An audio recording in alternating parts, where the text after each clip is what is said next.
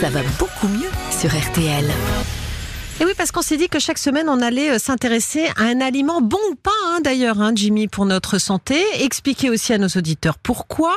Docteur Jimmy Mohamed, professeur Gabriel Permeluter, vous connaissez l'adage britannique qui ne va pas forcément dans le sens de votre profession, qui dit An apple a day, keep the doctor away.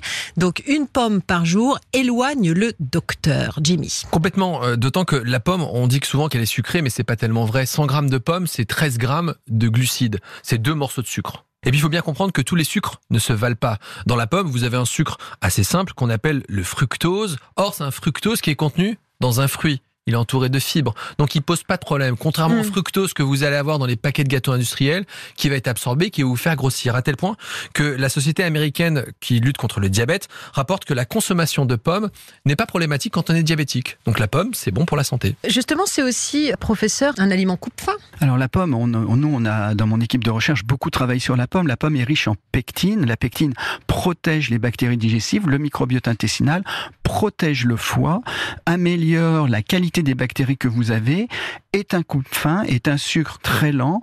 Et par exemple, quand Churchill disait One apple a day, comme vous l'avez dit, keeps the doctor away, je suis convaincu que Churchill, qui était un bon vivant, qui consommait beaucoup d'alcool, qui a vécu longtemps, était protégé par le fait que il contrebalançait ses excès en mangeant des pommes qui allaient protéger et son foie et ses bactéries digestives. Jimmy. Et ce qui est intéressant, c'est que la pomme, vous allez la croquer, vous allez prendre du temps, alors qu'un paquet de gâteaux, on va le manger en 30 secondes. Là, la pomme, elle va apporter de la satiété en fin de repas. Puisque finalement, quand vous mangez, il faut que votre cerveau ait compris que vous soyez repu, mais ça, il faut 20 à 30 minutes. Le problème, c'est qu'on a tendance à manger très très vite, en 5-10 minutes. Ouais. Le fait d'allonger un peu la durée du repas, eh bien, permet à une hormone qu'on appelle la leptine, qui est l'hormone de la satiété, de comprendre que vous allez arrêter de manger. Donc la pomme, c'est un bon aliment coupe-faim. Est-ce qu'on la mange avec la peau? Alors oui, parce que justement, cette peau, elle contient la pectine dont on a parlé.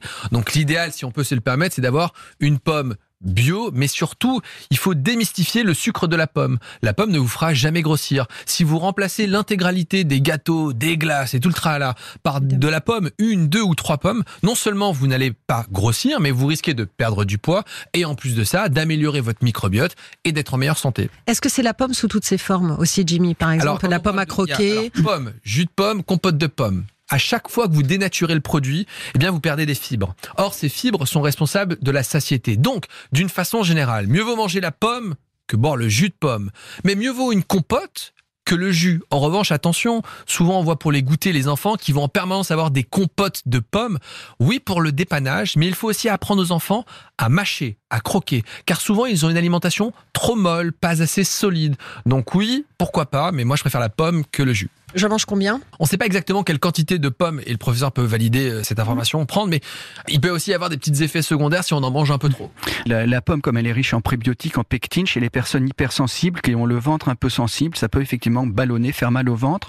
Dans ces cas-là, elles peuvent prendre des pommes cuites ou de la compote. On perd un peu en- dans l'efficacité de la protection de la pomme. Professeur Gabriel Permeluter, merci beaucoup Avec plaisir, d'avoir merci été à notre vous. première invité de cette nouvelle aventure qui est Ça va beaucoup mieux l'hebdo. Je rappelle donc votre livre Foie 100, comment protéger son foie pour vivre jusqu'à 100 ans chez Flammarion. Ça c'est une bible aussi? Ah oui, je, le lis, et je le relis et je pioche dedans, c'est vraiment, je vous le recommande. Merci, à vous en tout cas professeur.